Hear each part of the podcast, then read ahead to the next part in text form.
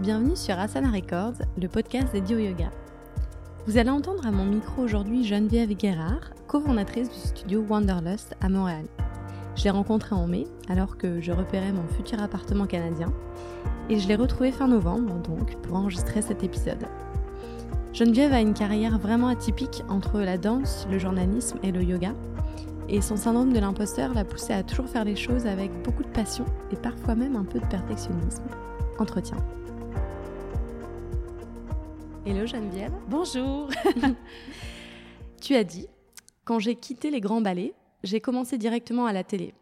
J'étais vraiment heureuse d'avoir l'occasion de parler parce que j'ai quand même passé plusieurs années en silence à m'exprimer autrement. Qu'est-ce que ça t'évoque ça? Parce qu'aujourd'hui, on, parle euh, justement avec... Euh, il n'y a pas d'image, il n'y a que le son. Tu étais euh, une grande danseuse et on va revenir sur ton parcours. C'est vrai que c'est vrai que ça me rappelle que j'avais l'impression d'avoir des choses à dire. Souvent, on dit les danseurs dansent parce que ils n'ont pas envie de parler, ils ont envie de s'exprimer de cette façon-là. Mais pour moi, c'était pas vrai. J'avais comme des choses à dire et j'avais surtout beaucoup d'intérêt autre que la danse. Et ça, ça me...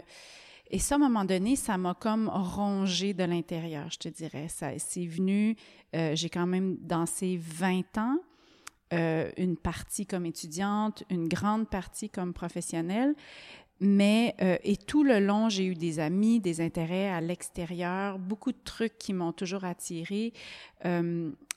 mais vers la fin, là, c'était devenu comme j'avais comme une urgence de vivre autre chose. Fait d'une certaine façon, c'est fabuleux parce que je n'ai pas de regrets. Ça, ça va toujours m'étonner, là, comment j'ai pu tourner cette page-là du jour au lendemain.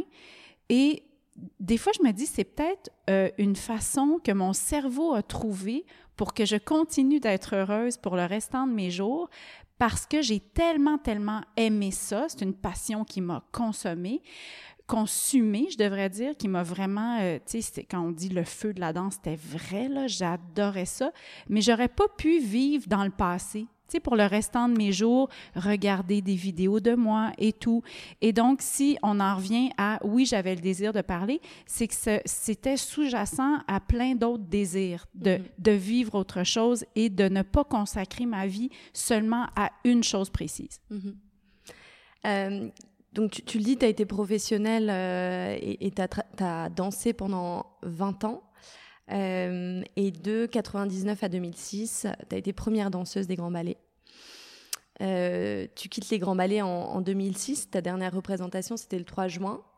À ce moment-là, tu prends cette décision ou c'est parce que c'est la carrière d'une danseuse? Ah, ça c'est intéressant j'ai eu envie d'avoir un enfant, ce qui est vraiment comme une grande décision quand tu es ballerine parce parce que il y a comme dans le non-dit, euh, il y a beaucoup de mes professeurs qui me disaient mais on se marie à la danse. C'est ça, c'est ça le, mariage qu'on fait dans cette vie-là, c'est la danse classique. Et beaucoup des danseuses que j'ai admirées n'ont jamais eu d'enfant. Puis c'était comme un, un, deal, euh, entre parenthèses, qu'on on offrait notre vie à la danse. Et euh, ben moi, c'était pas ça. Moi, mon deal, c'était vraiment que j'aimais plus la vie que la danse, puis j'avais vraiment euh, ce désir d'enfant-là. Fait que j'ai eu un enfant. Quand je suis revenue à la danse, euh, c'était assez difficile parce que c'était. C'était en quelle année que tu as eu J'ai eu ma j'ai eu ma Juliette en 2004. Je suis revenue mhm. danser un an après j'ai juste fait une autre saison que je trouvais trop difficile parce que moi, j'étais plus juste une danseuse. J'étais une maman, j'étais rendue ailleurs. J'avais, c'est comme si j'étais sortie d'une carapace dans laquelle il aurait fallu que je retourne et elle me faisait plus cette carapace là. C'est aussi simple que ça. Et c'est arrivé, arrivé euh, vraiment clairement. J'étais en répétition. Il y a mon vieux genou gauche qui avait recommencé à me faire mal. Euh, pour lequel je m'étais fait traiter pendant des années. J'avais eu de la cortisone, cortisone, puis là, finalement, il me refaisait mal. Et là, panique générale à l'intérieur parce que parce qu'on manque jamais des spectacles, on, on veut pas manquer. Quand on danse, on est là tout le temps. Et là, je, me souviens très bien, je suis allée dans le studio adjacent au studio où il y avait la classe du matin, où on fait toujours la classe du matin. je me suis couchée au sol en me disant qu'est-ce que je vais faire, qu'est-ce que je vais faire? Et une voix interne et à ce, à ce moment-là, je faisais pas de yoga et je ne méditais pas non plus. Fait que j'étais zéro en contact avec mon, mon surmoi, si tu veux, qui est un peu plus sage ou qui a un regard un peu plus élevé, que maintenant je connais très bien et vers qui je, je peux je peux aller écouter mm. plus souvent. Je vois complètement ce que tu veux dire et, ceux qui écoutent et qui font beaucoup de yoga, ils, comprennent. voilà. Fait quand on connaît pas encore cette voix-là, c'est étonnant la première fois qu'on l'entend. et euh, parce qu'elle parle pas souvent, mais elle connaît beaucoup de choses. Il faut vraiment s'arrêter pour l'écouter. Et j'ai entendu cette voix me dire "Ah, oh, moi j'en ai assez. Moi j'ai pas besoin d'aller plus loin." Et tout d'un coup, ça a fait comme paf, c'était terminé j'étais libérée. J'étais libérée d'une croyance que je devais danser absolument. Et instantanément, c'est comme si le poids du monde s'était enlevé sur mes épaules. La joie, c'était vraiment comme, comme réaliser que le gars, finalement, tu le laisses mais tu l'aimes plus. C'était juste beau et léger. Bien sûr, j'ai dansé, j'ai fini la saison, j'ai terminé, tu sais, j'ai vraiment... Et là, j'ai vécu un deuil parce que, oui, c'est un cadeau, mais en même temps, bon, c'est un deuil parce que c'est une grosse partie de moi que je quittais, une façon de voir ma vie. fait, comment on fait pour euh, vivre ce deuil? J'imagine aussi que la, la réaction des autres doit pas être facile parce que Qu'est-ce qui t'attendait en fait après, après euh, cette carrière de danseuse? Bon, la bonne nouvelle, c'est que la télé m'attendait parce que j'avais déjà commencé en même temps que mon retour à la scène après ma grossesse, j'avais commencé une émission de télé. J'avais auditionné pour être juge sur une émission de danse, un peu comme Révolution aujourd'hui. Là, mm C'était un gros succès. Moi, j'étais juge sur, sur cette émission-là. Il y avait 1,2 million de téléspectateurs chaque semaine. Donc, je, je, me suis fait connaître de cette façon-là. Pour la première fois, j'ai mis des mots sur d'autres choses, en fait, mais en me servant de la danse. Fait que là, je, trouvais comme une satisfaction à m'exprimer autrement et je continuais à danser en même temps. Mais là, euh, c'est comme si tout s'était enchaîné parce qu'au moment où j'étais prête à quitter la danse, Radio-Canada m'a offert de me joindre à une équipe d'une prochaine émission culturelle qui allait demander tout mon temps. Et c'est sûr que si tu danses, tu danses. Tu peux pas faire les deux. Là, j'avais réussi à faire les deux pendant un an mais c'était vraiment pas facile à gérer parce que souvent je devais manquer de la télé parce que j'avais des mhm. répétitions puis là ben là tout le monde est mécontent finalement puis là tu, navigues sur une espèce de lame de rasoir inconfortable c'est physiquement éprouvant en plus j'imagine de? de? de tout de tout gérer parce que la, la danse est très physique ah oui euh, mais ton tes autres tes autres métiers euh, je te dirais que enchaîner, ce qui était plus difficile à gérer c'était psychologiquement parce que danser, c'est vraiment être, euh, être là à 100 et et dès qu'on a d'autres intérêts à l'extérieur, en tout cas moi je l'ai senti comme ça, c'est très mal vu. c'est pas du tout bienvenu, mm. c'est pas du tout encouragé. Euh, fait que c'était pas... un profil vraiment atypique en fait dans le. Un peu, ben dans l'univers de la danse. Peut-être que peut-être que non, mais peut-être que les gens veulent pas exprimer leur autre profil parce qu'on sait que c'est comme si on allait paraître comme des danseurs moins dédiés à leur art. Mais je pense que c'est en train de changer, c'est en train de se démocratiser beaucoup. Euh, mais c'est certain que euh, c'est ça, c'était, c'était plus psychologiquement difficile, mais tout s'est enchaîné comme ça. Radio-Canada m'a offert un contrat, j'ai quitté les grands ballets, euh, j'ai dansé pour la dernière fois euh, en juin. Euh, ça, c'était, c'était très émouvant. Puis en même temps, je me souviens d'enlever mes pointes après ce spectacle-là et de me dire adieu. J'ai tellement et je les aime, je les ai jamais reportés, j'ai jamais eu le goût, j'ai jamais eu le goût de redanser. C'est vraiment comme si j'avais j'avais euh, pressé le le fruit jusqu'à la dernière goutte et je n'ai aucun regret. Puis en même temps, j'ai quitté en pleine forme. J'étais vraiment physiquement, euh, je, pense que j'aurais pu danser une dizaine d'années encore. J'avais vraiment un, puis j'étais quand même au sommet euh, artistiquement aussi. Tu j'avais une assurance. Euh, mhm. Fait que ça, c'est joyeux aussi. T'avais quel âge à l'époque? 33. 33. Et la, Ouais. la carrière d'une danseuse ici, euh, Ben, au moins jusqu'à à Montréal, 40, là, ouais. si on est dans une compagnie classique et que ça Mhm. va bien. Là. Puis moi, j'avais, j'avais, un- sais, une position de première danseuse qui était quand même beau, puis c'était des, des beaux rôles, c'était, c'est nourrissant. Euh, donc, j'aurais pu danser jusqu'à 40 ans. Mais à 33, euh, moi, je considérais que c'était terminé, puis... Puis avec le recul, ben, j'ai bien fait parce que là, aujourd'hui, j'ai 46, mais je me sens en forme. Mhm. J'ai pas, j'ai pas usé la machine au maximum. ouais. Mm. Et tu, donc tu dis que tu as fait de la télé, de la radio. Euh, à quel moment tu as eu cette idée de te mettre au yoga? Ah oui. Euh, alors, là, j'ai vécu un crash, vraiment. Quand j'ai arrêté de danser et que je me suis retrouvée du jour au lendemain derrière un ordinateur, comme à peu près tout le monde, euh, ça a été très sournois, mais je suis devenue vraiment, vraiment mal dans mon corps et dans ma tête sans faire le lien avec le fait que je dansais 40 heures semaine avant, puis que ça pouvait peut-être avoir un lien sur mon, mon bonheur hormonal ou même physique. Et j'étais tellement euh, concentrée sur... Je manque tellement d'assurance, là, que déjà j'avais le syndrome de l'imposteur de faire de la télé alors que j'arrivais de la scène, Mhm. alors que j'avais pas étudié en communication, j'avais pas étudié en journalisme, j'avais pas été à l'université. Méga syndrome de l'imposteur qui me suit toujours. Mhm. Donc, s'il fallait que j'en... je- Tu sais, j'ai eu Charlebois en entrevue. Je pense que j'ai travaillé 12 heures sur tout lire sur Robert Charlebois, tout écouter, puis c'est une longue carrière, on s'entend, Mhm. pour aller lui poser quatre questions, tu comprends? Fait que je me mettais beaucoup, beaucoup de poids sur les épaules. Donc, je bougeais très peu et je suis devenue vraiment malheureuse. J'ai même fait deux petites crises de, comment on appelle ça, des panic attacks en Ah oui, anglais, des, euh, espèces crises de, de, crises de panique oui. Que je, savais crises pas d'angoisse. crise d'angoisse où euh, le plancher devient mou, puis là, tout Mhm. d'un coup, j'avais mal au cœur, mal au cœur, mal au cœur. Puis là, je marchais à quatre pattes, puis je savais pas que c'était ça, c'est une crise d'angoisse, mais ça venait vraiment de ne pas prendre soin de mon corps, de ne Mhm. pas prendre soin.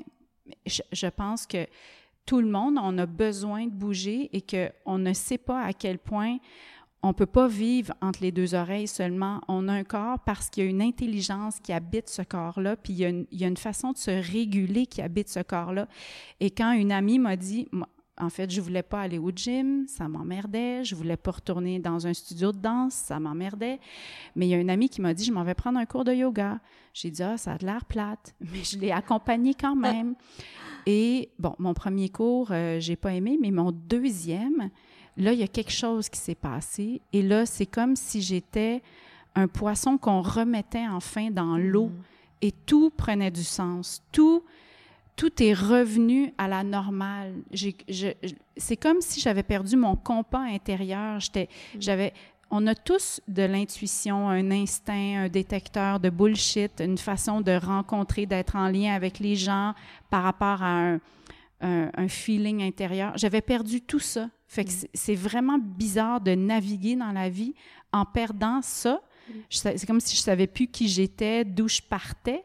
Et là, en recommençant à bouger, c'est revenu comme ça. Je suis redevenue moi-même, je me suis réalignée. Je, ça a vraiment, il y a plein de choses qui ont repris leur sens. Et là, bien sûr, le yoga est devenu une énorme passion parce que ça n'a pas le volet compétitif que la danse peut avoir, mais ça a tout le volet euh, discipline que j'aime beaucoup, euh, répétition que j'aime beaucoup. Tu sais, on, on retrouve souvent les mêmes gestes, les Oui. mêmes trucs qu'on visite, mais ça comporte tout un, un volet euh, de lien à quelque chose de, de plus grand que soi, qu'on a en dedans de nous-mêmes, puis qu'on rencontre pas souvent, mais ça, c'est comme une clé, c'est comme un outil pour pour aller chercher des réponses, pour aller chercher de la force, pour aller chercher de l'espoir, pour aller chercher...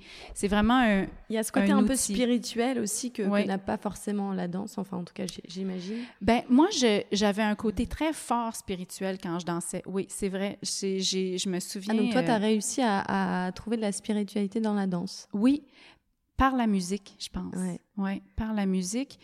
Euh, oui, je te dirais que j'ai vraiment, euh, c'est vraiment beaucoup mon âme qui aimait danser, malgré le fait que l'instrument, c'est ton corps, puis qu'il faut le Mm. travailler euh, vraiment. précisément, euh, c'est vraiment une fois que, que la répétition était, tu sais, que, que le ballet était répété, une fois que j'étais sur scène, une fois que j'étais en lien avec la musique, là, c'était extraordinaire ce que je pouvais vivre. Mm. Tu sais, c'était vraiment comme transcendant. J'avais mm. l'impression d'être à ma place dans l'univers, de mm. faire quelque chose de...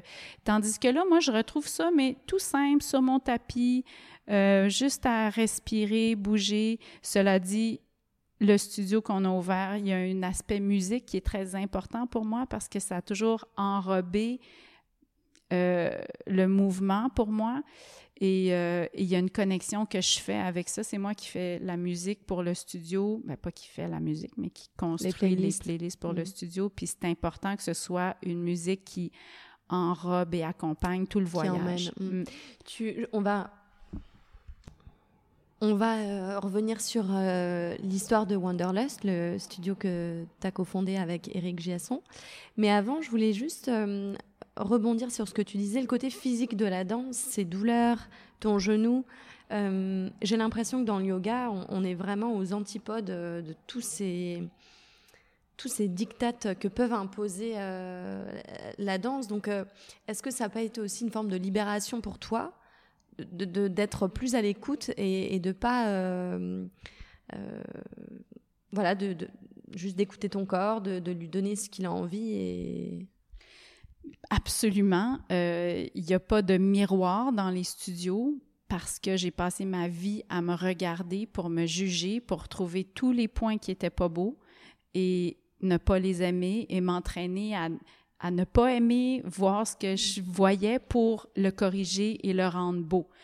Ça use à un moment donné, ça, cette façon de voir les choses et de ne pas avoir de miroir. Et ici, notre façon d'enseigner, c'est on ne démontre pas, mais on parle. On est très clair dans les mots parce qu'on veut que l'expérience de l'étudiant soit interne, qu'elle soit à l'écoute des instructions, bien sûr, que le flow flow, mais que ce soit une expérience pas d'imitation de ce que le professeur est en train de faire devant, mais plus d'écouter les cues et d'y aller avec mm. les instructions.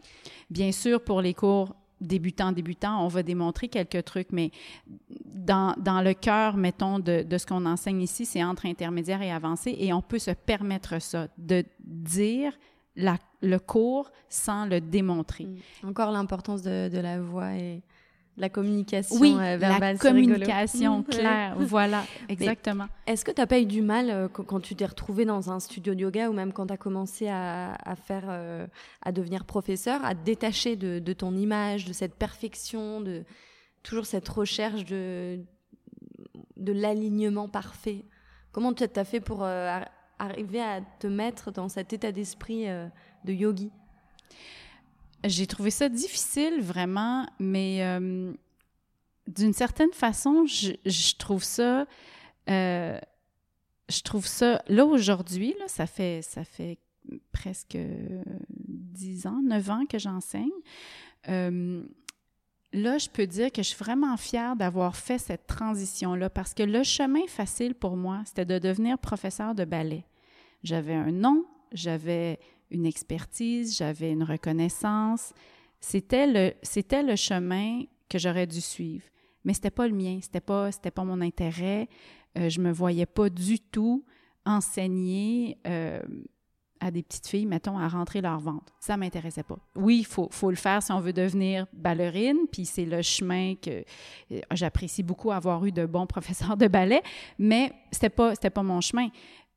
Puis je suis allée dans quelque chose de complètement autre euh, pour remettre les trucs à zéro, puis euh, tout réapprendre. Et, euh, sauf que avec le temps, je me suis rendu compte qu'il y avait beaucoup de trucs instinctifs que, que, je connais, dont je peux me servir. J'ai tout un bagage quand même de, de compréhension interne de l'énergie, du mouvement, de la respiration, de, de ton espace dans, dans, la pièce et tout, qui, qui ça, c'est solide, tu sais, c'est quelque chose que je possède mm. bien, avec, avec lequel je peux jouer quand j'enseigne. Fait que ça, ça m'a ça, ça m'a rassuré dans l'enseignement. Mais, euh, mais c'est certain que la précision euh, que j'appliquais quand je dansais, oui, je l'applique quand j'enseigne. Parce que moi, j'aime ça, un prof clair, précis, qui sait exactement où il s'en va, parce que c'est comme ça que mon hamster dans ma tête, il peut se sentir Mm. pris entre bonnes mains et relaxer et suivre. Le mental, euh, se Le met de mental, côté quelque part. Absolument. Mm, mm. Et le et en confiance. Ouais. Et donc, cette, cette exigence-là que j'avais pour moi comme danseuse, je l'ai comme prof. Je l'ai pas envers les étudiants, si on veut. Tu sais, c'est pas eux que je regarde puis que, mais moi, je veux que mon enseignement soit tellement à leur service qu'ils ressortent d'un cours régénéré complètement, que ça, le- que ça leur ait vraiment apporté le maximum de bien-être physique et mental. Fait que Mhm. je me mets beaucoup de pression pour ça. Et tu as fait quel euh, teacher training? Et ensuite, deuxième question, à quel moment tu rencontres euh, donc ton associé Eric pour que vous montiez à Wanderlust? On s'est les deux formés chez Moksha à Montréal en yoga show. Euh, lui, un an avant moi. Et, euh, Moksha, en fait, qui est devenu Modo. Ah oui, c'est ça. Ça existe aussi euh, en France. euh, Ah, OK. euh, c'est pour ça que je, je précise. Voilà. Et donc, on s'est rencontrés là. Rapidement, pour moi, par contre, c'était clair que je j'avais envie de d'ouvrir un studio. J'avais envie de me sentir chez moi, en fait, c'est ça, parce Ouais. que je parce que je me disais, je pense que j'ai quelque chose à apporter qui peut être intéressant. Euh, en même temps, j'y repense, il faut être complètement fou, là, se partir en affaires. Il faut être vraiment naïf et euh, innocent et fou et courageux. On l'a fait euh, il, y a, six ans, donc on a ouvert ici Wanderlust. Et Eric aussi. Eric, bon, Eric a une formation euh, à Wall Street. Il, était, il travaille en finance toute sa vie, donc Un profil incroyable. un profil Il faut absolument qu'il vienne sur le podcast. c'est un, un profil qu'on retrouve rarement. C'est pour ça que quand j'ai trouvé Eric, je me suis dit, c'est, j'en ai pas rencontré beaucoup des yogis vraiment dévoués qui ont aussi tout ce bagage-là de Mhm. connaissances que moi, j'avais pas vraiment. Tu sais, moi, j'ai vraiment aucune connaissance en business et tout ça. Donc, on se complétait bien. On s'est dit, on fonce. Euh, il est revenu de New York à un moment donné. Il dit J'ai trouvé un studio écœurant. On est allé faire notre formation là aussi chez Wanderlust à New York. C'était une façon créative de construire des séquences parce que c'est important, je pense, comme professeur de yoga. On dit toujours c'est important de pratiquer. Oui, d'accord. Mais c'est important d'utiliser sa créativité quand on construit des cours de yoga parce que sinon, s'il faut faire toujours le même cours, on on s'use et on se blase Mm. et on perd, on perd le désir d'enseigner. Surtout pour le, le style vinyasa. Absolument. Mais de, de la façon dont on l'a appris, c'est comme si on avait appris une forme de musique. Mhm. Et ça, c'est infini. On peut jouer avec la musique de façon infinie et on peut jouer avec cette façon-là d'enseigner de façon infinie. Fait que c'est hyper stimulant pour un professeur parce qu'il faut, faut garder ce feu-là, Mhm. cette joie-là d'enseigner, c'est c'est primordial. Donc, on s'est formé là et euh, ben, on aimait surtout le facteur très euh, fresh de Wanderlust, très vivant, hop la vie, musique. euh, c'était très euh, rafraîchissant comme façon de penser le yoga, très libérateur et ça, ça me plaît beaucoup. Et en fait, il existe des studios Wanderlust à New York. Et vous les avez Et à Hollywood, Ouais. et c'est surtout des festivals aussi. Ouais. Et un il y en a un à Austin aussi, au Texas. D'accord. Dont un festival qui a lieu euh, tous les ans euh, ici. Plusieurs festivals. Il y en a plus au Québec. D'accord. Ils vont peut-être revenir, mais c'est plusieurs festivals dans le monde qui deviennent de plus en plus, ça se transforme, ça va devenir des, des 10 jours ou des journées Mhm. 108 qu'ils appellent, des journées Wanderlust. Mais, euh, mais c'était d'abord comme un mouvement pour rejoindre la musique et le yoga. Mm. Euh, là, il y, a, il y a beaucoup de mieux-être qui s'est mis là dans les conférences, les, Mhm. la nourriture, le, le, f- le fitness aussi. Sais, toute une, Mm. une forme un peu plus holistique de, du bien-être. Mhm. Euh, ça implique donc plein de trucs qui nous plaisaient. Alors nous, on s'est dit, on va ouvrir ça pignon sur rue. On va faire, oui, tout le cœur d'offrir des cours de yoga, mais à travers ça, on a des conférences, on a des formations de professeurs, on a des, on des parties, des soirées de bouffe, des soirées avec des, des bands qu'on a eu souvent, on a des cours avec des DJ, on a, tu sais, fait on est toujours comme Et là, on s'ouvre beaucoup au fitness aussi parce que on veut répondre à ce, ce désir-là aussi de maintenir euh, une force pour, pour soutenir toute notre pratique de yoga parce qu'on veut pouvoir pratiquer longtemps. Euh, donc, on a les anneaux que tu vois maintenant au plafond pour les mhm. cours de calisthénie. On a des, le studio aérien avec les, les tissus. On a le pilates aussi mhm. qui répond à quelque chose de, de vraiment euh, intelligent comme façon de s'entraîner. Mhm. euh, donc, ça continue à se développer. On est rendu maintenant quatre associés, deux studios. Et, euh, et, et voilà. comment est l'aventure entrepreneuriale? Euh, tu dis que tu n'avais pas de, de, connaissances en business, mais, mais là, avec Eric, vous vous complétez bien.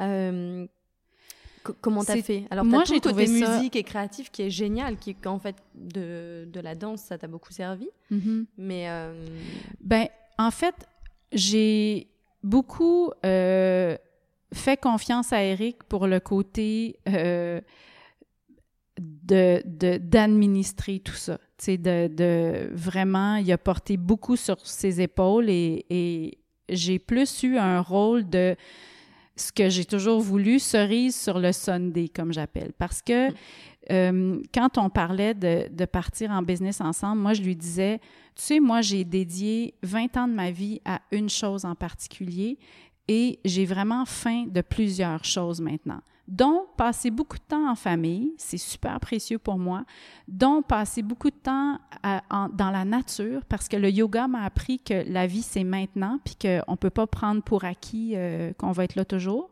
On, devient très sensible à l'impermanence des choses. Mm-hmm. Et, euh, et j'ai dit, oui, c'est beau, business, tout ça, mais c'est pas le cœur de ma vie. Moi, vraiment, là, ma vie passe en premier. Puis ça a toujours été comme l'entente que j'allais euh, que j'allais avoir ce rôle-là, moi, de cerise sur le Sunday, parce qu'à travers ça aussi, j'ai continué la radio, j'ai continué la télé un peu. Euh, tu continues toujours? Oui, oui, je continue toujours, j'en fais toujours. Donc, euh, sais, préparer des chroniques pour la télé, ça, prend du ça me demande beaucoup de temps et je fais de la recherche et je lis beaucoup. Mhm. Euh, je fais partie Et c'est des chroniques qui sont... Euh, T'en as combien par semaine? C'est tous les jours? Sur le mieux-être, euh, non. avant, c'était chaque semaine. Là, c'est aléatoire, mais c'est toujours des chroniques autour du mieux-être qui, mhm. qui, me demandent de faire des recherches sur différents sujets. Mhm. Euh, et là, c'est intéressant parce que je vais parler bientôt d'un livre sur l'ego. Tu sais, c'est super intéressant comme sujet, ça me passionne. Donc, oui, le studio, l'entrepreneuriat, j'ai trouvé ça difficile parce que c'est pas moi, parce qu'on a vécu plein de défis. En même temps, j'avais eu le, le, flair de m'associer à quelqu'un qui, qui était capable de négocier des trucs et de, de qui connaît ça exactement. qui connaît plus ça. Mhm. fait que tu sais je me suis bien entourée mais euh, Dieu que c'est pas facile vraiment. De d'enseigner euh, dans un studio qu'on a construit mettons pour 60 personnes où il y a deux personnes où tu calcules ton loyer pendant que tu donnes ton cours et où il y a une personne qui est arrivée avec une carte gratuite parce que tu veux faire connaître le studio et là, et l'autre personne, ben, c'est ton chum. Fait que là, tu dis, OK. Fait que là, je, là, je suis bénévole pour la surface qui me coûte. Et ça pendant des années. c'est ça. C'est euh, pas évident. Et là, maintenant, je touche du bois. Ça va bien. Les gens nous aiment. Il y a plein de monde. Des fois, on refuse des gens pour des cours et je remercie le bon Dieu parce qu'on a tellement, on travaille fort pour ça. Comment tu vois euh, bah, les, quelques prochaines années? Alors, tu disais que tu étais euh, la voie toute tracée, bah, ça aurait été d'être euh, d'être professeur de danse. Est-ce que maintenant il y, a, une espèce de voie toute tracée avec le studio? Est-ce qu'il faut en ouvrir un troisième? Ou est-ce que justement tu te vois plus t'adonner à d'autres d'autres passions?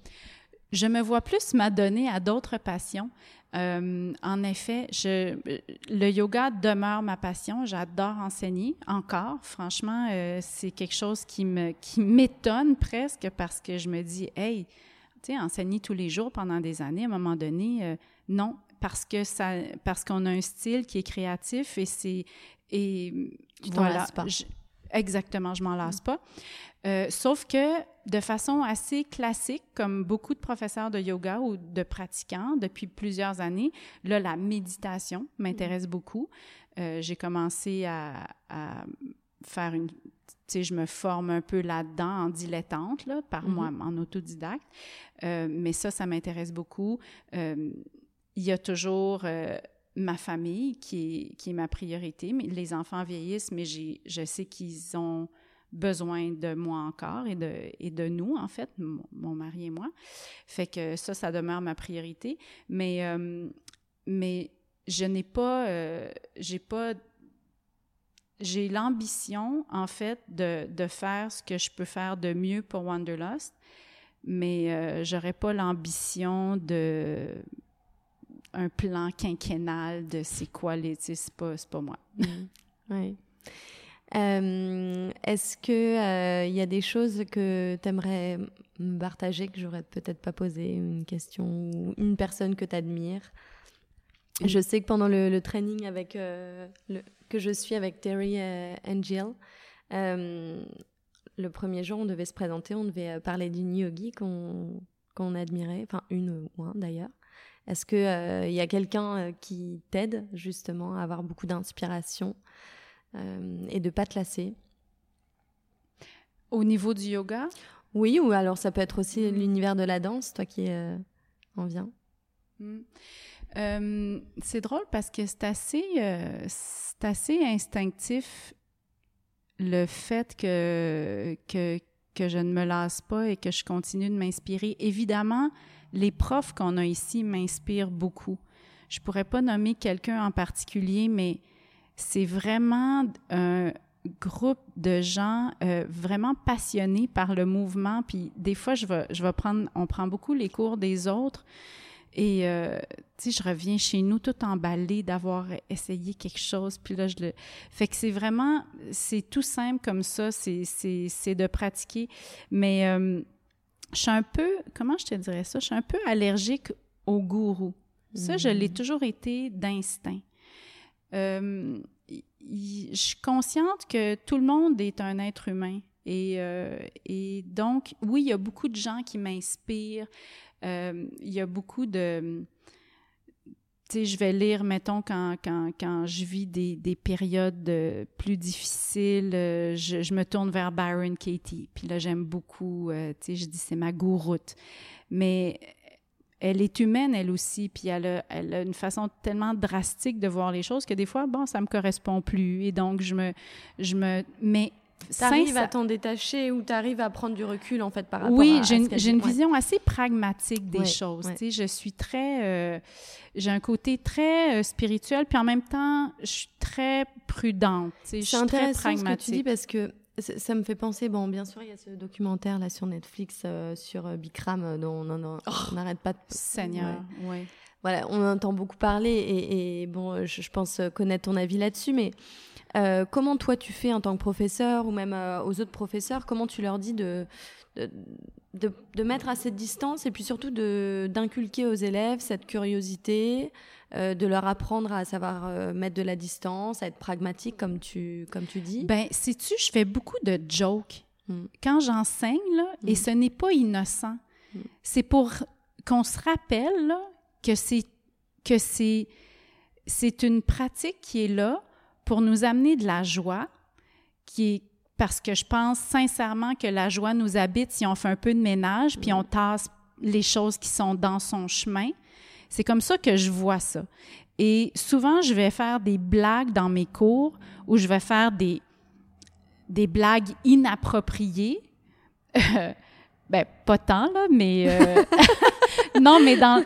c'est Et, et ce que je dis en dessous de ça, c'est on peut-tu ne pas trop se prendre au sérieux? Mm-hmm. Mm -hmm. Parce que...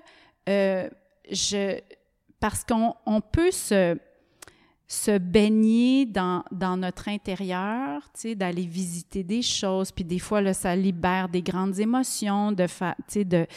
Des fois, il y a des gens qui sortent puis sont comme, ah, tu sais, j'avais envie de pleurer après le cours, puis moi, j'ai envie de dire, ben pleure, vis, vis ça, là, pleure, mais mm. va pas à 15 ans chez le psy pour ça, là, tu sais, mm. libère, c'est comme, libère ça, là, cette émotion-là, puis mm. continue, là, c'est juste comme j'ai pas j'ai pas envie de me prendre la tête avec ça. J'ai pas envie que ce soit lourd parce que euh, une réalisation que j'ai eue, c'est que on dit toujours qu'on veut atteindre l'enlightenment, mais pour moi c'est enlightening up. Tu sais, c'est de dans, de couper à travers ce drame des fois qu'on imagine, tu sais, notre vie ou tu sais bon parce que oui c'est oui c'est tough vivre c'est sûr mais euh, tu ramènes un peu de légèreté. Euh, mais j'aime bien ramener mm. de la légèreté, puis ramener de la joie. Puis tu sais, ma musique est full sexy. Euh, tu sais, souvent c'est oui, c'est profond, mais souvent c'est juste le fun. Tu sais, mm. j'aime ça amener cet aspect-là aussi au yoga. C'est comme ça que je l'aborde aussi moi aussi. Mm. tu sais, je t'avoue que il y a des des retraites des fois où ben en tout cas, je me souviens d'une fois où j'avais l'impression d'être en thérapie de groupe, tu sais, puis je comprends, tout le monde a des trucs à, à vivre et à gérer, mais j'ai comme... Je sais pas que je veux éviter cette lourdeur-là, c'est je veux pas qu'on se baigne dedans, parce mm. que ça peut être aussi attirant, tu comprends? Tu as une autre façon euh, de, de, de, guérir, entre guillemets, aussi par ben l'humour, par la légèreté, puis par... Euh, euh, voilà, par le lâcher prise? Oui, mm. on pourrait, on pourrait le voir comme mm. ça. On pourrait le voir, euh, oui, mais, mais c'est quelque chose qui, qui est vraiment euh, propre à moi. C'est ton caractère C'est mon caractère, voilà. Euh, dernière question pour finir le, le, podcast, Geneviève. Quel est ton petit rituel du matin? Oh, je me lève toujours du pied droit. Ouais. c'est marrant, ça. moi, ah, je fais jamais attention. oh, hey, moi, là, vraiment, ça, c'est drôle. J'ai des petites superstitions comme ça. Fait que là, ça va mal parce que je dors du côté gauche du lit. Sauf l'hiver, si j'ai froid, là, mon chum, il va du côté de la fenêtre. Moi, je vais de l'autre côté. Mais là, Vous avez vos arrangements. Je suis du côté gauche. Alors, il faut que je me tourne et que mhm. je croise ma jambe droite pour ah. m'assurer que ah, mon pied droit arrive à terre en premier. Tu, fais en sorte vraiment de poser le, pied droit Absolument. à terre euh, en premier. Et je hmm. pense que je fais ça chaque fois que je me lève. C'est hmm. bizarre. Je croise mes doigts aussi si je passe entre deux personnes qui se parlent parce que je veux pas couper leur énergie. Je fais ça. Euh, c'est drôle. Ah, avant d'enseigner aussi, j'ai un petit signe que je fais. Ça, c'est mon secret que je faisais avant de danser. Ce sera plus un secret si tu le dis. Hein? Ah, mais je dis pas mon signe. Ah, je fais un petit signe avant chaque fois quand les, quand les, élèves ont, les, euh, ont les yeux fermés ou alors tu le fais Avant que j'entre dans la pièce. Ah, Comme avant tous mes spectacles de danse, j'avais un petit signe que je faisais. Oh, et j'ai une question à te poser. Mm. Bon, alors du coup, euh, désolée, je fais... Je fais euh, On du coq à je rallonge le, le, podcast, l'épisode, mais euh, ça fait depuis pas longtemps que je suis arrivée ici à Montréal. j'ai quand même pris pas mal de cours dans différents studios pour m'imprégner de, des différents styles. et j'ai remarqué ici que euh, bon, les cours, certainement, il y a, comme tu disais, 50, 60 élèves dans les, dans les, dans les classes, c'est des, des, gros euh, cours. Euh, mais il y a une relation à l'ajustement qui est très différente que tout ce que j'ai vu en France. tu fais attention, toi, avant d'ajuster tes élèves, parce que tu n'as pas envie que d'entrer dans leur euh, dans leur ah, euh, bien sûr. parce que c'est vrai qu'en France j'ai l'impression qu'on ajuste beaucoup plus peut-être qu'on n'a pas ces notions de hmm. euh, de bulles ouais peut-être exactement bon les cours sont plus petits certainement c'est des plus petits espaces mais ici je trouve que c'est un truc tu vois, le fait de demander est-ce que vous voulez être ajusté, mettre une pastille parfois sur les tapis. Ben, c'est sûr qu'on on, on, est au courant que le monde du yoga est en crise présentement parce qu'il y a eu plein de trucs à la Bikram, à la machin truc mm, mm. de d'ajustement, d'abus de pouvoir, de de d'abus de confiance, d'abus de confiance. puis euh, puis nous on, on veut vraiment que les gens sentent qu'ils sont dans un endroit sain. C'est super mm. important pour nous. Donc on a mis on dit toujours premièrement avant les cours avant de rentrer dans la salle, on dit aux gens, si vous voulez pas qu'on vous ajuste, il y a un carton ici Mhm. que vous pouvez mettre à côté de votre Mhm. tapis. Et comme ça, Et on le voit souvent, ça, dans les studios, je trouve. Mm. on ne touchera pas. Euh, parce que on on, on peut pas prendre pour acquis que quelqu'un est confortable. De- on ne sait pas ce que les gens vivent. Puis en même temps, euh, on veut pas déclencher de... de de, de, De mal-être. de exactement. ouais. Donc, euh, et on est très au courant de, de la mauvaise presse que vit le yoga présentement parce que les langues se délient. Moi, j'ai jamais été proche de ces grands gourous de, de, qui sont affectés par ça, qui sont même accusés de, de, de par le hashtag MeToo, tu sais, qui, sont, Ouais. qui font partie de ce mouvement-là, d'abus de pouvoir. Moi, j'en ai jamais vécu, j'en ai jamais vécu en danse non plus, mais, euh, mais je trouve ça important qu'on en parle, puis je trouve ça important que les studios soient des lieux sécuritaires où Mhm. on sente qu'on peut venir pratiquer, puis dire aux profs, euh, ou, ou même ne pas avoir à le dire, mais de déposer un carton Mhm. à côté de son tapis. Ouais, ouais c'est bien, c'est une différence. Mm. Cela dit, moi, j'aime beaucoup être ajustée Moi quand aussi, je pratique. moi aussi, j'adore. Et, euh, et quand, bon, peut-être que tu es venu à des heures où il y avait beaucoup de monde, mais quand il y a moins de monde, il y a beaucoup, tu sais, on a beaucoup Mm. de cours dans la journée, on a le temps plus ou l'espace d'ajuster plus. Et ça, c'est quelque chose qu'on... Absolument. La façon dont on, on va euh, manipuler, entre guillemets, un corps. euh, Ouais. Euh, Et ou c'est puissant. euh, ouais, Hein, ouais. C'est tellement puissant. Ça peut être très délicat. Oui. et- ouais. Mais un, un ajustement bien fait est tellement puissant et on le ressent pas quand on est professeur, mais Mm. Quand on, on pratique et que là, il y a comme une main ou il y a quelque chose qui, nous- un qui support. presse, ou- ah, ça fait toute la différence. tu sais, Ouais. Ça, ça Au débloque niveau des sensations. mm. Ah, c'est Et fabuleux. puis, ça nous aide aussi. euh, moi, j'avais une, euh, euh, une professeure qui me, qui me disait que le simple fait de d'effleurer une partie du corps, ça montre à l'élève que il faut euh, porter Ami- son attention sur Exactement. cette partie du corps. Donc, ça, Exactement. pas nécessairement des gros ajustements, mais je trouve que c'est très intéressant. Et euh, Mm. voilà, je voulais euh, juste. euh, oui, on aime beaucoup les ajustements, mais on peut pas prendre pour acquis que tout le monde les aime Exactement. autant. Ouais. Exactement. Merci Geneviève pour ton temps. Bienvenue, ça fait plaisir. Voilà, cet épisode était le dernier 2019, année riche en projets. Et je voulais vraiment vous remercier de m'avoir accompagné tout au long de ce chemin. Merci pour vos mots sur les réseaux sociaux, vos commentaires sur les épisodes qui vous ont plu, vos suggestions, vos douces attentions. À tantôt pour de nouvelles aventures. Et comme on dit ici, joyeux temps des fêtes!